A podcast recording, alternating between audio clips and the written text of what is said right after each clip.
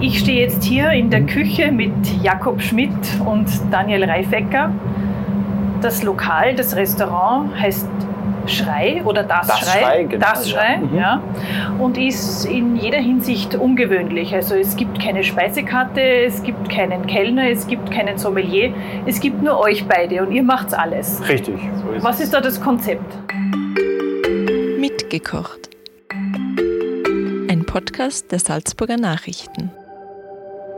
Also ähm, wir versuchen das sozusagen relativ einfach zu halten. Das heißt, man kommt am Abend bei uns rein, ähm, nimmt Platz bei uns, es schaut bei uns äh, auch etwas anders aus als wahrscheinlich in, in äh, jedem anderen Restaurant, wo man sozusagen solche Menüs bekommt ähm, wie bei uns.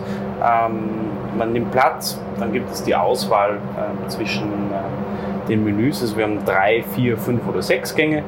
Ähm, Das Ganze kann man dann bekommen mit einer Weinbegleitung äh, oder sich auch eine schöne Flasche aus unserem äh, Weinkühlschrank aussuchen. Ähm, Genau, dann ist es recht unkompliziert, also es ist ein Überraschungsmenü. Ähm, Man weiß vorher nicht, was man bekommt. Also man kommt bei uns rein und wird äh, total überrascht von, von den Getränken, also vom Wein als auch vom Essen. Ähm, und wir suchen, versuchen halt einfach immer ähm, saisonal ähm, zu kochen, das, was wir gerade bekommen, was gerade da ist. Äh, das gibt es auch dann am Abend. Äh, kann sein, dass die einen im Hauptgang äh, Wild bekommen, die anderen bekommen ein Rind. Ähm, also wir sind da super flexibel und versuchen da einfach so frisch und so ähm, kreativ wie möglich zu kochen. Jetzt gibt es euch, glaube ich, schon ein Jahr hier. Und äh, wissen eure Gäste das schon, die Leute, die hierher kommen, dass sie vorher nicht wissen, was es zum Essen gibt? Ja, also die meisten sind darauf eingestellt, weil wir auch, ähm, was für uns super positiv ist, ist, dass die äh, meisten Gäste über Mundpropaganda zu uns kommen, also fast ausschließlich. Ähm, das hat sich total gut entwickelt ähm, und äh, daher wissen die meisten ungefähr, was sie erwartet. Manche sind etwas überrascht, aber wir haben eigentlich kaum Gäste, die jetzt irgendwie äh, da das ablehnen oder so. Also die meisten sind sehr offen, unsere Gäste. Also. Und kommen die dann manchmal auch wieder? Ja, die, Meistens. die meisten, die meisten kommen Gott wieder, Dank. ja, zum Glück. Ja, sehr gut. Ähm, was gibt es denn dann heute?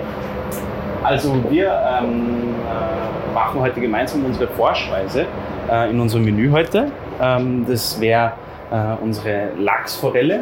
Ähm, die beizen wir ein äh, und äh, formen die dann zu einer Rose sozusagen ähm, mit Gurke und Apfel. Äh, dazu gibt es eine Vinaigrette äh, von geräucherten Tomate. Ähm, und äh, Dillöl, da ist ein bisschen äh, frische Rettich drinnen, frische Gurke. Ähm, genau, ganz äh, frisches und äh, genau, Das- Gericht. Das klingt doch gut. Wo ist die Lachsforelle jetzt? Die Lachsforelle ist gebeizt. Also wir bereiten die quasi vor, die muss über Nacht beizen. Das heißt, du hast die Lachsforelle, filetierst sie ganz normal. Die Haut wird dann von uns ähm, getrocknet und gepofft. Also die ist dann wie so eine Art Chip. Einfach, dass man dann in dem Gericht so einen schönen Crunch hat. Ähm, äh, schaut ganz witzig Das ist aus. dann auch bei der Vorspeise dabei. Ja, genau, ist bei der Vorspeise dabei. Wir versuchen eigentlich grundsätzlich äh, alles von dem, von dem Tier herzunehmen. Das heißt, wir kriegen die Lachsforelle ja ganz. Das heißt, wir versuchen, wir machen aus den Knochen so einen Fond. Äh, aus dem Fond äh, ziehen wir dann ja auch äh, ähm, so die Basis eben auch für die Vinaigrette mit der geräucherten Tomate. Die Haut eben, die nehmen wir her, die wird getrocknet und dann eben frittiert, damit wir so einen schönen Crunch haben.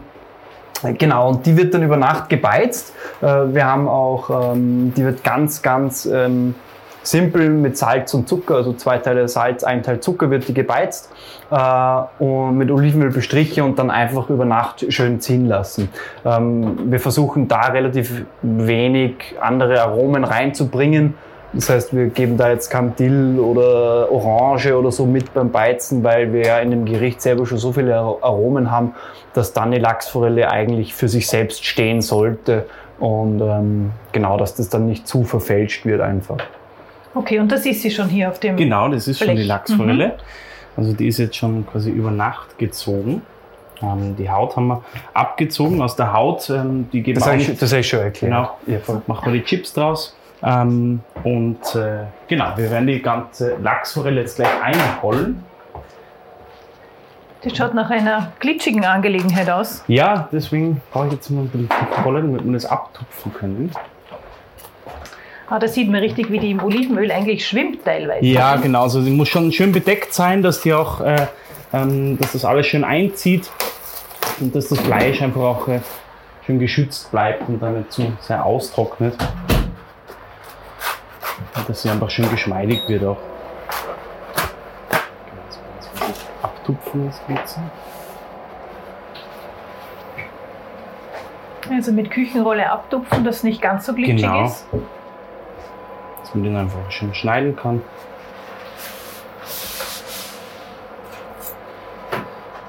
Und dann. Danke. Genau, im ersten Schritt. Das Messer muss wahrscheinlich schön scharf sein, Das äh, hilft ganz gut, ja, wenn das, wenn das schön scharf ist, dass man den Fisch nicht äh, zwar irgendwie auseinanderreißt, dass man wirklich so schöne Tranchen hat sozusagen. Das sind so ungefähr zwei Millimeter, oder? Genau. Dass man die dann im nächsten Und jetzt Schritt, heruntergeschnitten.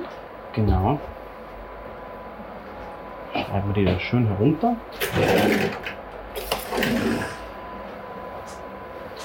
Wo kommt denn euer Lachs her? Ähm, prinzipiell kommt der Fisch bei uns meistens aus Österreich, weil wir ähm, hauptsächlich eigentlich mit Süßwasserfischen kochen. Ähm, der ist jetzt äh, vom Holzinger Fisch. Genauso wir kaufen bei unseren lokalen ähm, Großmärkten und Lieferanten ein. Ähm, das hat immer Top-Qualität.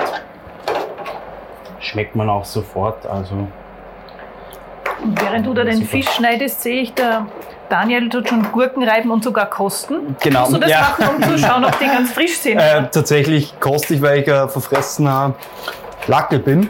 Na, es ist ähm, grundsätzlich Was ist man es so, natürlich nicht was man sieht. nicht sieht. Na, äh, grundsätzlich ähm, ist es so, dass man natürlich permanent eigentlich die Dinge probiert, auch ganz unbewusst. Also es ist so, ein, so, ein, so eine Bewegung, die einfach sofort alles zum Mund. Äh, aber genau die Gurke, die reiben wir runter. Also die Lachsforelle wird ja quasi schön eingerollt. Das schaut ja dann am Ende aus, sollte es wie so eine Rose sein, damit es aber sich auch dann ein bisschen farblich abhebt und vor allen Dingen auch im im Geschmack und einfach in der ganzen, in der Konsistenz etc. Ähm, rollen wir quasi die heruntergehobelte Gurke mit rein. Die Gurke wird auch nicht behandelt, das heißt, wir nehmen wirklich die rohe Gurke her, äh, einfach damit wir die Konsistenz behalten. Sollte man die jetzt einsalzen oder irgendwie marinieren, dann wird die einfach so, ja, verliert diese Konsistenz und wird so schwammig.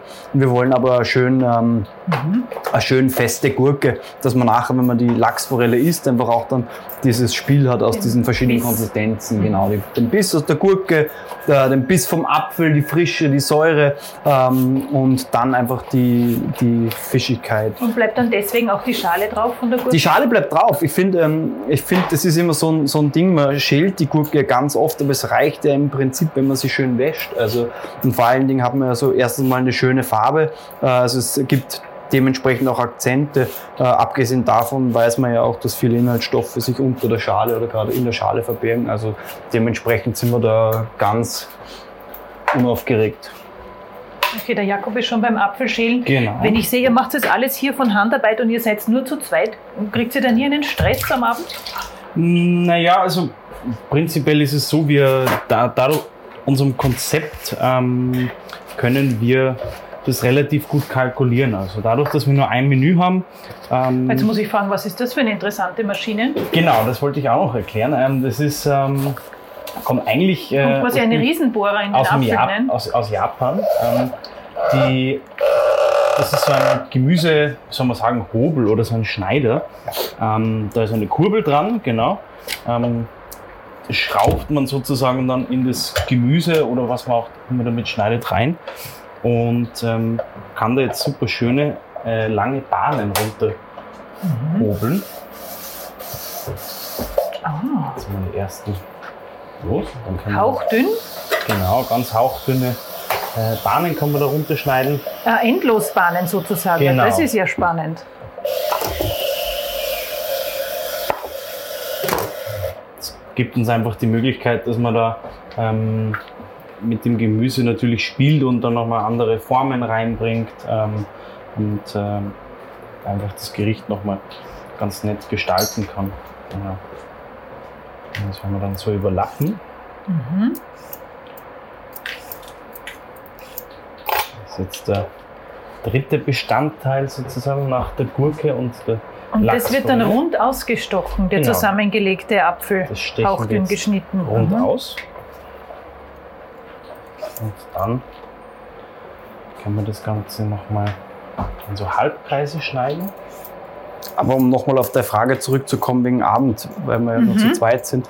Ähm, wir versuchen ja nicht nur dadurch, dass wir äh, wissen, wir können uns nur uns, auf uns selbst verlassen, versuchen wir natürlich das Menü so einfach wie möglich für uns zu halten. Das heißt, wir versuchen ja äh, gewisse Handgriffe, gewisse ähm, Automatismen einfach einzuführen, dass du weißt, okay, du hast eine Vorspeise, da hast du eine Lachsforelle, die kannst du am Abend, bevor der Service losgeht, bauen wir die zusammen. Das heißt, das ist ja dann nur mehr am Ende des Tages, ist es ja, was für uns de, der Hauptprozess ist, ist die Mise en place. Also wenn quasi die Vorbereitung steht, dann können wir so gut es geht das zu zweit machen. Würden wir jetzt am Abend viele Dinge à la Minute machen, das heißt die Lachsforelle am Abend frisch rollen etc., äh, dann bräuchte man natürlich mehr Hände.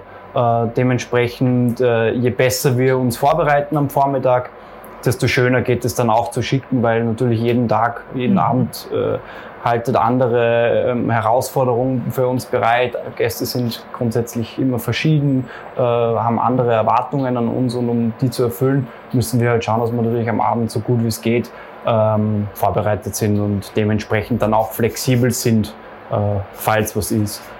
Obwohl wir eh so, äh, glaube ich, relativ unflexibel sind, aber wir probieren es zumindest, ja. Ist einer von euch beiden dann der Chef hier herinnen oder? Es muss ja eigentlich in der Küche immer eine klare Rangordnung Ja, geben. also es ist, es ist so, weil wir ja, wir sind, man kann ja uns jetzt tatsächlich nicht mit anderen Restaurants vergleichen und das wollen wir auch nicht. Wir wollen es, wir kommunizieren es auch ganz klar, dass auch ein Besuch im Schrei ist nicht ein normaler Restaurantbesuch, dass man, wo man sagt, okay, man geht jetzt ins Restaurant sowieso und dann geht man ins Restaurant der Schrei und dann ist es dort so wie überall anders. Also unsere Strukturen sind ja ganz anders. Wir müssen uns natürlich am Abend aufteilen. Äh, Wir können natürlich ähm, uns, uns schwer beide auf eine Sache konzentrieren. Das heißt, der Jakob übernimmt dann den Service. Äh, Der Jakob übernimmt ähm, das mit den Gästen, der übernimmt das mit dem Wein und in der Küche steht dann am Abend mehr ich. Ähm, Der, der Grund ist ja auch, dass wir am Anfang das so geplant haben, eigentlich, dass das mit den, dass es Getränke sollen selbst, hätte Selbstbedienung werden sollen. Und das funktioniert aber nicht. Das, Mhm. ist, äh, das war eine Idee, die dann ganz schnell wieder verworfen worden ist. Mhm. Aber ja, am Abend bin ich in der Küche und der Jakob ist im Service. Aber äh, wenn jetzt zum Beispiel, wenn wir jetzt mehrere Hauptgänge anrichten oder mehrere Vorspeisen, kommt der Jakob und hilft mir, also richtet dann mit an, weil wir ja, deswegen haben wir uns ja auch den Pass so reinbaut in den Restaurantbereich, dass wir quasi flexibel sind. Also wir versuchen uns auch da wieder so Strukturen zu schaffen, dass man es zu zweit schaffen kann. Und jetzt sehe ich, die Vorspeise nimmt schon im wahrsten Sinn des Wortes Form an. Genau. Also wir haben da jetzt schon Erste unsere erste Lachsrose. Rose fertig. Genau. Also äh, wir schichten sozusagen den Lachs, äh, den wir ganz dünn geschnitten haben. Jetzt Der Länge so- nach, also dass er möglichst Genau. lang wird, oder? Genau, also wir, wir legen da diese Tranchen nacheinander so überlappend auf.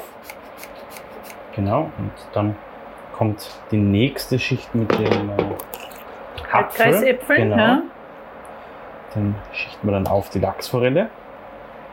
Mhm. Den sprühen wir auch immer mit ein bisschen Zitronensaft ein, dass der schön auch äh, seine Farbe behält und nicht bräunlich wird.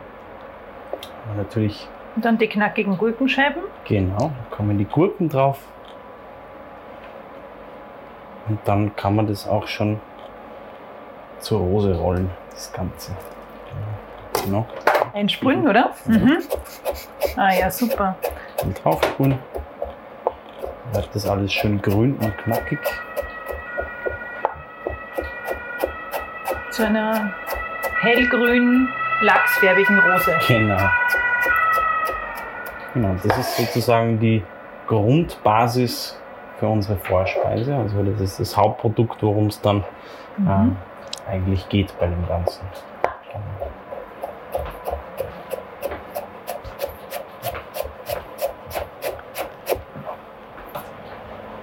Wie viel so Vorspeisen gehen da aus einem Lachsfilet heraus? Ähm, ich sage mal, aus einem Filet kriegen wir ungefähr sieben, acht äh, Portionen raus. Genau, also für, für einen Abend brauchen wir ungefähr, je nach Größe, einen, einen ganzen Fisch, sprich zwei Filets. Und der Apfel war jetzt, glaube ich, ein Granny Smith Apfel. Genau, ist das das ist wichtig für den Geschmack? Apfel. Oder? Ähm, ja, prinzipiell äh, kann man es auch mit einem, mit einem, äh, mit einem, nicht mit diesem, mit einem Gala-Apfel zum Beispiel machen oder sowas. Aber der Granny Smith hat halt die angenehme Säure, die halt bei dem Gericht ähm, ganz gut ist und ähm, genau, ist einfach ein bisschen frischer in dem Ganzen. Fügt Mhm. sich da ein bisschen besser ein. Was machst du da, Daniel? Genau, ich schäle jetzt einen Rettich. Ähm, wir haben hier eine Vinaigrette aus geräucherten Tomaten, dann eben die Reduktion der geräucherten äh, bzw. gerösteten Fischknochen. Ähm, und die Vinaigrette wird dann abgebunden und wir geben aber zum Schluss dann noch ein bisschen Rettich, Gurkenwürfel, äh, gehackten Dill, äh, Zitronenzest und Zitronensaft rein, um dem Ganzen einfach nochmal so diesen, diesen Kick zu geben und dem Ganzen auch einfach so ein, so ein rundes Format dann einfach zu geben als, als Gericht selber, ja. Wird nicht mit Raffinesse gespart. Ne? Na, auf keinen Fall. Es geht ja auch um eine gewisse Erwartungshaltung. Also wir versuchen ja auch einen gewissen, eine gewisse Stilistik zu etablieren. Also wir versuchen ja einen Geschmack zu erschaffen, den die Leute sofort mit uns ja auch ähm, in Verbindung bringen. Das heißt, die Leute sollen wissen, das schmeckt, so schmeckt es im Schrei. Also wir versuchen da ja uns unseren, ja, wie soll ich sagen, einen gewissen Ruf zu verdienen und uns zu etablieren. Dementsprechend versucht man halt schon auch so weit nachzudenken und die Gerichte so weit zu kreieren und uns äh, da so Mühe zu geben, dass die Leute sagen, boah, das hat so Wumms, das ist ein Schreigericht, das hat so Power, das ist von den Jungs. Also da wollen wir schon versuchen, uns irgendwo ja Namen zu machen. Was ganz was Besonderes bei euch ist ja auch, wie das Lokal ausschaut. Du hast es selbst jetzt erst Mhm. schon gesagt, es schaut ganz anders aus bei euch als überall sonst. Es ist ja ein altes Lokal eigentlich, Genau, das ja. sonst leer stehen würde. Genau, ja, richtig. Und es hat so einen gewissen, wie soll man sagen, Vintage-Charme. Ein, ja, genau. Also grundsätzlich ist ja, ist es ja, wir sind in einer alten Hauserstube, was ja eine Institution war über die letzten Jahrzehnte. Also, aber es hat mit dem, was wir machen, relativ wenig zu tun. Wir haben wirklich nur die, die Chance ergriffen, das Lokal quasi jetzt übergangsmäßig temporär einfach noch ähm, zu bespielen und machen einfach das Beste draus. Also es ist natürlich eine sehr ungewöhnliche Atmosphäre da herinnen. Äh, viele Dinge wird, wird man schon erkennen, passen eigentlich nicht ganz zusammen. Für uns ist aber natürlich der Punkt, wir wissen, das Gebäude wird abgerissen. Alles, was du da investierst, investierst du natürlich irgendwann in die Birne und das tut natürlich dann weh. Das heißt, wir versuchen wirklich nur mit den minimalistischen Dingen ein paar Akzente zu setzen und was halt das Wichtigste ist, es muss halt sauber sein und es muss halt einfach äh, äh, wie gesagt, dass das Lokal seine Schwächen hat, die, das wissen wir ganz genau. Ähm, aber wir, wir machen das trotzdem. Und aber auch das ist wieder so ein bisschen ein Charme, oder? Dass ein Lokal so was, das nicht das verspricht oder hergibt, dann trotzdem dich beim Essen und beim Trinken überzeugt. Und das ist ja auch unsere Aufgabe jetzt für die nächsten Monate noch, dass wir die Leute am Teller und im Glas überzeugen und mit uns und nicht gar nicht mit dem Lokal, da wollen wir uns gar nicht drauf versteifen, weil im besten Fall haben wir ja nächstes Jahr dann was Neues, was hoffentlich ein bisschen durchgestylter ist wie, wie das Lokal, in dem wir jetzt gerade sind. Wobei ich auch sagen muss, es gibt natürlich die einen, die das total cool finden, die sagen, boah, so lässig, äh, eure Toiletten, da hängt noch der Aschenbecher von früher, wie cool ist das? Und es gibt natürlich Leute, die das, die sich daran natürlich anstoßen, aber äh, aus Erfahrung. Aber es hat ja doch auch etwas von einem Upcycling-Gedanken. Ja, es, ich, also ich finde ja auch zum Beispiel unsere Kunst, die wir im Lokal drin hängen haben, äh, spiegelt ja auch ein bisschen so dieses, dieses äh, aus am alten Ding was Neues zu machen. Das heißt, das haben wir ja auch dieses Thema aufgegriffen. Das heißt, es hat ja auch so ein bisschen diesen, wie du schon sagst, diesen Gedanken, dass du halt einfach äh, nicht alles immer gleich durchstylen musst und, und, und neu machen musst, und, äh, sondern dass du halt auch aus alten Dingen oder aus Dingen, die da halt gegeben werden, was machst, das cool ist. Wir sind halt alles, wir sind halt gewohnt, dass alles, wo du drin sitzt, muss, muss cool Alle sein. drei Jahre durchrenoviert muss werden. durchrenoviert werden. Es müssen die Bänke sein, es sind die Farben gerade modern. Ähm, natürlich musst du immer am Zahn der Zeit bleiben und auch ein Gefühl dafür entwickeln, was wichtig ist und was nicht, gerade in so einer schnelllebigen Zeit wie heute. Aber äh, trotzdem, glaube ich, ist so Individualismus ganz gut und äh, dass du dich auch äh, nicht permanent davon ablenken lässt, was links und rechts passiert, sondern dass du dich schon auch darauf konzentrierst, was du eigentlich machen möchtest und für was du eigentlich stehst. Und das, ja, das dürfen wir jetzt gerade lernen. Also den Prozess machen wir gerade durch. Ja. Und das heißt, fix geben wir es euch hier noch ein Jahr. Stimmt das? Das wissen wir noch nicht genau. Also das ist ein bisschen, äh, äh, wie soll ich sagen, ein Ritt auf den, auf den heißen Kohlen. Wir wissen ja nicht genau, wann das Gebäude abgerissen wird. Das heißt, wir gehen davon aus, dass im Frühjahr da was passiert, dann müssen wir raus. Äh, das ist ganz klar kommuniziert, weil die, die ähm, Firma, die uns das Ganze ja zur Verfügung gestellt hat, ja wirklich so nett ist und sagt, hey, macht's, das, ihr dürft da rein. Jetzt ist natürlich, wir können das bewirten, aber natürlich immer mit diesem Damoklesschwert, dass das jetzt da bald einmal Vorbei sein kann. vorbei sein kann. Also so richtig, wi- ein Jahr wird es uns, glaube ich, nicht mehr geben da an dem Standort. Ähm, je länger, desto besser natürlich, aber wir gehen davon aus, dass wir nächstes Jahr im Frühjahr auf jeden Fall was Neues brauchen. Genau. Also umso wichtiger ist, dass wenn man das erleben möchte, dass man bald kommt wahrscheinlich. Dass man bald kommt, ja genau. Das ist ja, also das ist das Ablaufdatum dieses Lokal, was ja das Ganze auch wieder interessant macht. Gut, dann schauen wir mal, wie es da hinten weitergeht. Genau. Machen wir mal eins fertig. Mhm. Die Küche ist nicht so groß, wie man. Also gut, dass nicht mehr. mehr Leute hier arbeiten. Ja, es, Deswegen müssen wir da ab und zu ein bisschen tricksen. Ist das jetzt wieder eine Marinade? Genau, das ist eben die Vinaigrette, von der wir äh, anfangs gesprochen haben. Ähm, die haben wir eben in einem Rexglas abgefüllt. Da haben wir jetzt eben die Gurkenwürfel. Da haben wir jetzt die äh, Rettichwürfel. Da geben wir jetzt noch ein bisschen äh, gehackten ähm, Dill rein. Dann haben wir eben ein Dillöl, das das Ganze quasi dann unterstützen soll. Das natürlich auch nochmal einen farblichen Akzent gibt, ganz klar. Aber das grundsätzlich ist bei uns der, der Fokus tatsächlich auf, auf den Geschmack und nicht auf die Optik. Natürlich soll beides mitspielen und es ist beides wichtig, aber in erster Linie soll es gut schmecken. Ja, jetzt noch ein bisschen Dill-Mayonnaise dazu. Wir machen die Mayonnaisen ja meistens auf äh, Eiweißbasis, also nicht mit, mit ganzen Eiern oder mit Eidotter, damit es einfach ein bisschen leichter ist und ein bisschen bekömmlicher. Ähm, und die Mayonnaisen werden insgesamt einfach ein bisschen frischer. Oh, das schaut ja wunderschön aus jetzt. ha? Eine richtige Rose. Das ist jetzt die gepoppte Fischhaut. Genau, also das ist die, die Fischhaut eben äh, getrocknet und frittiert. Einen super schönen äh, Crunch und einen Knuspereffekt eben auf das Gericht drauf. Hast du das jetzt aus dem Garten geholt? Ja, voll. Wir haben draußen uns ja über die äh, Frühjahrszeit ein paar Beete, ein paar Hochbeete angelegt am Parkplatz. Ähm, nachdem wir uns gedacht haben, boah, so ein paar Blüten und so wäre schon schön. Mhm. Aber, Aber was das- ist das jetzt genau? Das ist Dillblüte. Also das ist ähm, ähm, wirklich, wenn du einen Dill einfach länger wachsen lässt und nicht gleich abschneidest, dann bilden sich ganz oben wirklich so super intensive, wirklich super geschmackvolle Blüten ähm, und schauen natürlich auch Und schmeckt es dann wie Dill? ja, schmeckt wie Dill, sogar ein bisschen floraler, einfach ein bisschen intensiver. Ähm, hat schon fast so ein bisschen was wie Anis, ähm, ist aber natürlich noch immer im Rahmen des Bekömmlichen, also jetzt nicht übertrieben. Und was habt ihr gesagt? Das sind zwei verschiedene Genau, Mayonnaisen, die also da jetzt das da ist gar keine Mayonnaise, sondern das da ist ein Lemon Gel. Also das ist quasi ein Gel auf Basis von Zitrone, Limette, wir haben tatsächlich sogar ein bisschen Yuzu drinnen, Ingwer ähm, wird eingebunden mit Agar und Gelan. Ähm, ja, das ist halt natürlich eine Spielerei, ähm, schaut aber gut aus und hat und schmeckt wahnsinnig gut. Also es hat so eine total runde, süßliche ähm, schau, jetzt kommt der Jakob auch mit frischen Blüten. Genau, das sind Borretschblüten, also das ist so eine Gurkenblüte. Und Genau. Also wir Das wird versuchen. natürlich der Lachsrose jetzt voll gerecht. Ja, genau. Also ich soll das ganze Thema Blüte so aufgreifen.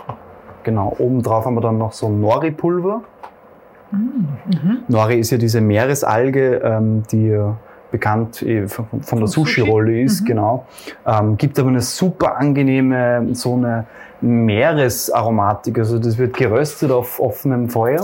Wir haben ja so einen kleinen Holzkohlegrill und auf dem Feuer grillen wir die dann und dann malen wir das und das wird dann Das noch macht drüber ihr geschüttet. selber, dieses Nori-Pulver. Das Pulver selber, ja, ich meine, die, die Nori-Blätter, die kriegst du wirklich überall zu kaufen tatsächlich. Äh, Das Pulver machen wir aber selber, aber das musst du ja nur mal rösten quasi auf Feuer, dann trocknen und dann mixen. Also da ist ja tatsächlich nichts dabei. Genau, das, äh, genau mit dem Thema Sushi quasi fortzusetzen, äh, haben wir dann noch einen ähm, frittierten Sushi-Reis. Also den kochen wir, äh, trocknen ihn dann im Ofen. Und wenn man ihn dann bei ganz äh, heißem Fett, also es hat 190, fast schon 200 Grad, äh, kurz vorm Rauchen, nochmal rausfrittiert, äh, dann popft er richtig schön aus und dann haben wir so einen knusprigen Sushi-Reis sozusagen. Genau. Kann man das ist- zu Hause auch machen, wenn Reis übrig ist? Äh, tatsächlich weiß ich nicht, ob es mit normalen äh, Langkornreis funktioniert. Mit Sushi-Reis funktioniert relativ gut. Da geht es um die Struktur und da geht es um, den- um den Stärkegrad, den das Sushi-Korn hat. Äh, und da bin ich beim normalen Reis bin ich mir nicht ganz sicher. Vor allen Dingen, wenn man den zu Hause jetzt normal kochen wird, dann ist es meistens immer so ein Bad, also äh, was heißt Bad? Also ich bitte, ich möchte jetzt die, die Reiskocher Kein zu Hause nicht Vertrauen. die Reiskocher zu Hause nicht alle. Aber grundsätzlich ist es so, dass wird der, die Reiskörner müssen dann quasi so einzeln getrocknet werden. Das heißt, man gibt es dann auf ein Blech, fährt oft drüber, dass wirklich die, also es ist schon steckt Also das ist nicht dahinter. ganz so einfach, wie nicht ganz sich so jetzt einfach. angehört hat. Nein, das Mhm. stimmt, aber Es hört sich oft dann vieles einfacher an, als es dann ist, weil es halt für uns ein ja, alltäglicher Prozess ist, halt, den wir halt machen. Das heißt, genau. So, jetzt kommt nochmal die Vinaigrette drauf. Mhm. Soll ich die schon am Teller geben? Ja, bitte, unbedingt. Ja. Ja. Und dann kannst du es tatsächlich, wenn du möchtest. Dann werden wir auf jeden Fall gleich ein Foto machen, Mhm. weil unsere Leser wollen ja wissen, wie das ausschaut. Ja. Ich kann mal sagen, es schaut gar nicht so schlecht aus. genau. Könnte man eigentlich wieder mal was auf Instagram posten haben. Wir sind so schlecht. Also auf Instagram gibt es euch auch. Ja, ja auf Instagram gibt es uns auch. Äh, wir, Theoretisch zumindest. Ja. es Theoretisch gibt gibt's uns auf ja. Instagram. Äh, wir betreuen unseren Instagram-Account auch selber. Äh, wo uns leider echt oft die Zeit dazu fehlt, dass wir das äh, richtig gut machen. Wir sind uns aber auch zu geizig, dass wir es professionell machen lassen. Ja, Mhm. jetzt ist der Instagram-Account halt wie er ist. Äh, Also die Not wird noch nicht so groß sein an Gästen. Nein, nein, das, nein. Äh, das ist halt unser Luxus und Problem zugleich, dass halt wir wirklich sehr, sehr gut ausgelastet sind, dass es oft, das hört sich jetzt fast überheblich an, aber nicht nötig ist, da so viel zu tun, aber natürlich hilft's und ähm, ist natürlich auch schön für die Leute zu sehen, wenn, was es bei uns gibt oder ja. ähm, wie wir das machen. Aber ihr habt ja auch unter Anführungszeichen nur 28 Sitzplätze, glaube ich, oder wie Es viel ihr? Weniger sogar. 22, 24 22. höchstens. Also aber bei Mhm. 24, das ist eben auch der Grund, wir haben ja grundsätzlich 24 Sitzplätze theoretisch, aber bei 24 Sitzplätzen wird uns die Arbeit zu viel. Also wir kommen dann nicht mehr hinterher. Ähm, wir, klar ist es bei uns einfacher und die Leute wissen das auch, aber bei 24 wird es halt dann schon happig. Also da wird es dann schon sehr rustikal und das geht dann in eine Richtung, da musst du ja auch sagen, ich meine, so ein Menü, wenn du jetzt sechs Gänge nimmst, das kostet ja trotzdem 90 Euro. Und ob es dir dann reicht, dass der Jakob dann alle 20 Minuten mal kurz vorbeischaut, ist halt dann die Frage. Aber das ist eben auch einer der Gründe, warum wir sagen, es ist halt bei uns eine ganz andere Restauranterfahrung. Äh, natürlich kann man jetzt sagen, wir machen es uns mit der Aussage natürlich einfach, aber wir ja, wir machen es so, wie wir es machen. Und eben für einen Mitarbeiter wäre es vermutlich zu wenig. Und ja, und deswegen schauen wir, dass wir uns da eben genau einpendeln, so mit 20, 22 Leute. Ja.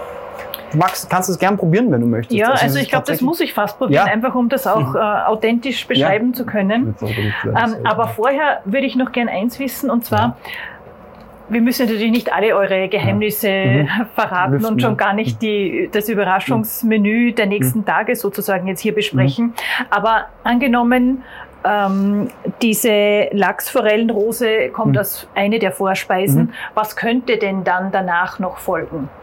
Also grundsätzlich haben wir jetzt im Menü zur Zeit und das ist halt total sprunghaft, weil wir den Vorteil nutzen, dass wir ein Überraschungsmenü haben, dass wir auch preislich äh, orientiert einkaufen. Das heißt, wenn wir sagen, weil zurzeit springen Produkte von Tag zu Tag. Das heißt, das eine Produkt kostet noch einen Tag 20 Euro das Kilo, dann am nächsten Tag auf einmal wieder 30. Das heißt, wir versuchen ja eben genau aus dem Grund ist es ja auch dieses Überraschungsmenü, dass wir aus aus wirtschaftlicher Sicht sagen, wir können das so machen, dass es sich immer noch im Rahmen unserer Preise befindet, ohne dass wir jetzt nach einem Jahr draufkommen, okay, wir haben missgewirtschaftet und jetzt ja. gibt's uns nicht mehr. Oder mit dem Menüpreis. Was kommen könnte, zum Beispiel in diesem Fall haben wir jetzt einen Butternusskürbis, der wird im Ofen geschmort. Ähm, dazu kommt eine Jakobsmuschel, die wird in Butter konfiert und dann auf Holzkohle nachgegrillt. Dazu haben wir eingelegten Sanddorn und eine Sanddorn Vinaigrette. Das klingt alles sehr verlockend. Hört sich auch nicht so schlecht an. Aber genau, dann gebe ich dir mal ein Besteck. Ja. Magst ein Glas Wein? Was passt denn da für ein Wein dazu?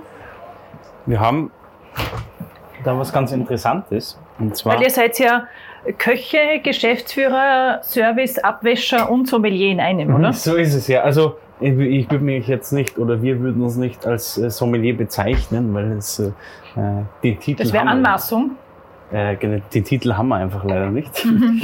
ähm, aber wir versuchen uns da einfach auch äh, genauso wie in die Küche reinzufuchsen ähm, in das Ganze und da einfach auch viel dazu zu lernen.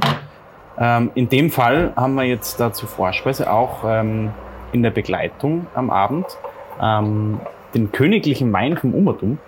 Und da gibt es eine ganz lustige Geschichte dazu, warum der auch so heißt. Ähm, und zwar ist die Rebsorte des Weines der Lindenblättrige. Und die, sind, äh, die Rebsorte ist laut Weingesetz in Österreich äh, verboten zu verkaufen unter dem Namen.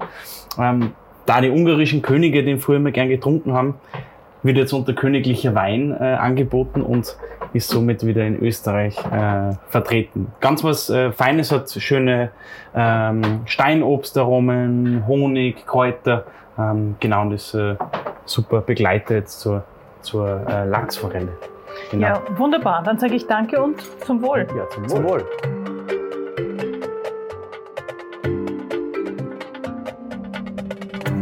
Das war ein Podcast der Salzburger Nachrichten. Redaktion Peter Gneiger.